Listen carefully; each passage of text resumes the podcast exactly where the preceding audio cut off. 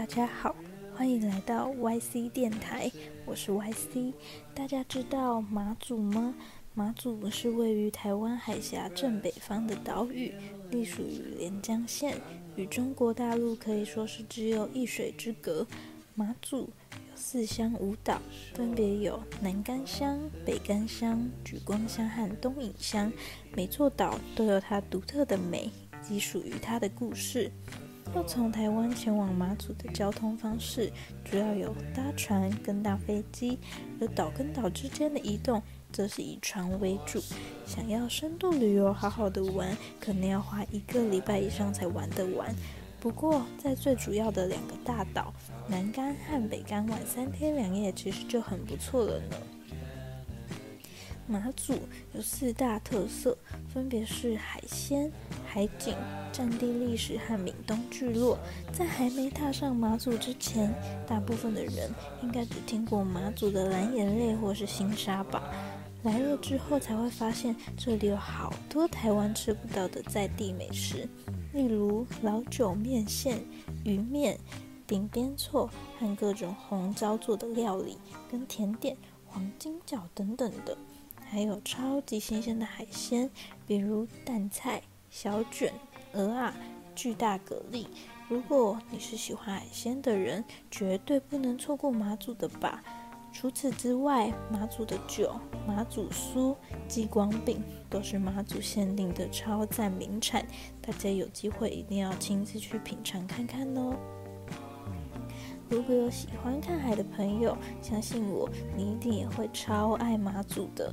岛上的每个步道、咖啡厅、餐厅、民宿都拥有无敌海景，因为地形的关系，每个位置都可以在高处俯瞰大海，每一处风景都像是在欣赏一幅画一样。马祖是一个很适合亲子或者与长辈同游的地方。这里有丰富的战地文化，每个景点都有属于它的历史故事和传说。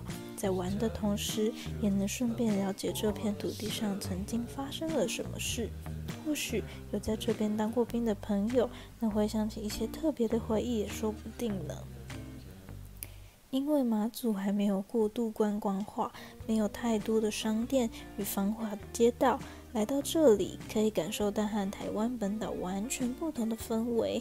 聚落里一间间古早的闽东式建筑，坐落在山与海之间，仿佛一瞬间来到了地中海国家。穿梭在巷弄中，随手拍张照片都超级美的。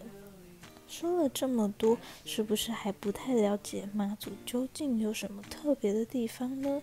接下来，我想详细一点的介绍有关妈祖相关的美食与特色景点。首先，我想先介绍南干的八八坑道，八八坑道口的两侧。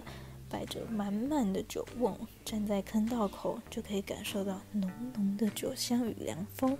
因为坑道常年维持在十六到十九度左右，是一个非常适合存放老酒的温度。走在坑道内，酒香扑鼻而来，仿佛再待久一点就会开始微醺了呢。接下来要介绍的是北海坑道。北海坑道的内部为井字形交错的水道，步道全长七百公尺，走完一圈大约需要三十分钟的时间，但要配合潮汐的涨退，在退潮时才能进入。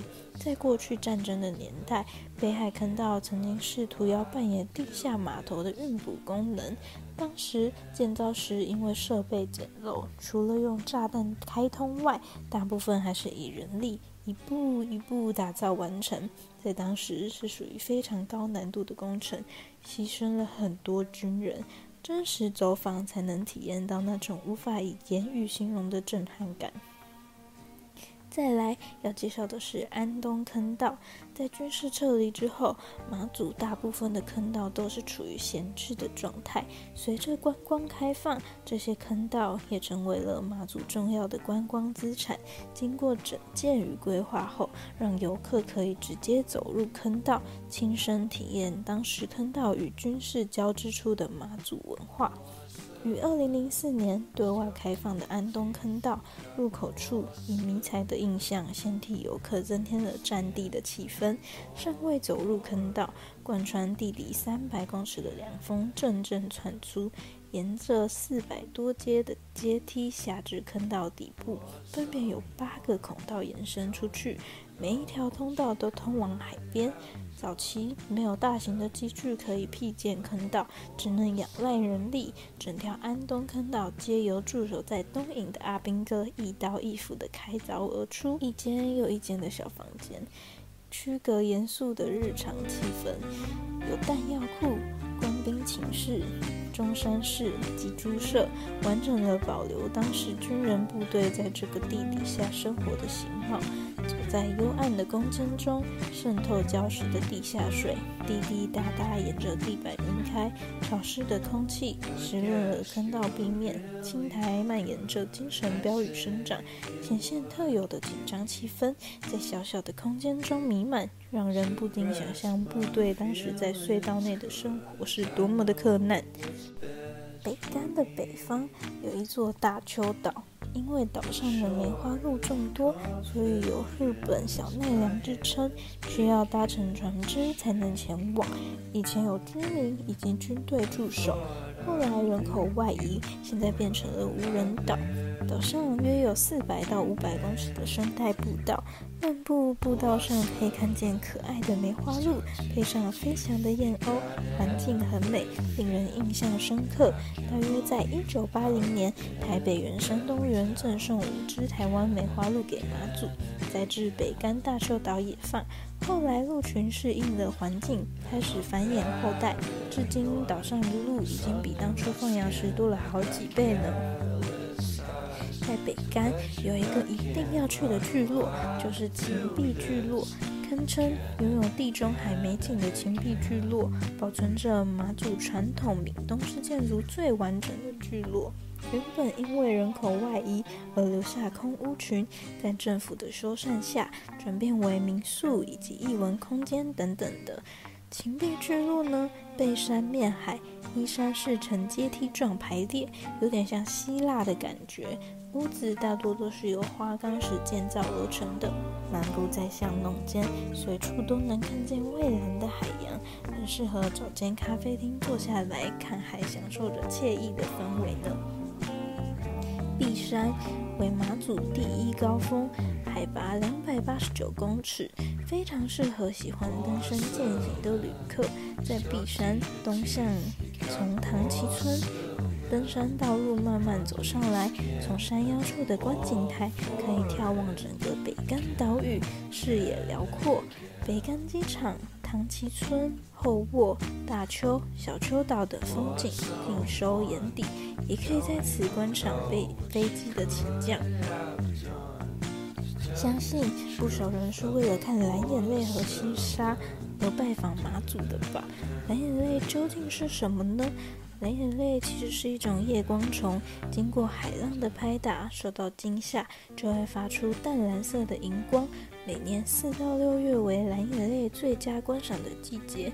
不过此时的天气比较不稳定，飞机很容易被取消，所以想要看到如此美景是要很碰运气的呢。再来介绍一些马祖的美食吧。首先是继光饼，俗称马祖汉堡，在过去作为军用干粮，是用面粉还有芝麻组成的，吃起来非常有口感，也有一种特殊的香味。接下来是黄金角，其实就是马祖人常吃的地瓜角。口感非常有嚼劲，里面的内馅是白芝麻和砂糖，甜度适中，搭配消暑的绿豆汤，在炎热的酷暑享受一碗冰凉甜点，可以说是一大享受呢。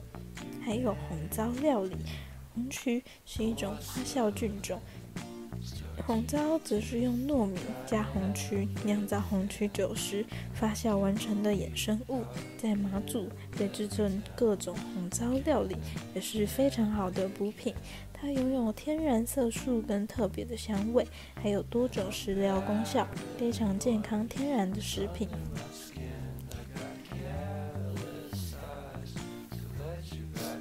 最后来到马祖，一定不能错过各式各样的海鲜啦。其中我觉得最特别的就是佛手，它是长在潮间带礁石上的贝类，它的外形看起来有点可怕，有的人说它像一只乌龟的手。不过我吃起来的口感就跟一般的贝类差不多，没吃过的人可以尝试看看哦。其实马祖很多景点看起来好像都还好而已，但在实际走访之后，你就会觉得这些地方其实很勾人。走过一个个曾经戒备森严的据点或者是军事基地，看着那些曾经使用过的炮台，现在都变成了它打卡热点。曾经严肃紧张的地方，现在回归成平静的一个状态。我很想念那时候傍晚，我站在民宿阳台，看着夕阳和那些来来去去的渔船，听着海浪拍打的声音，享受着惬意的时光。如果还有机会，我一定会再次走访马祖，将这些美景好好记录下来，并分享给身边的朋友看。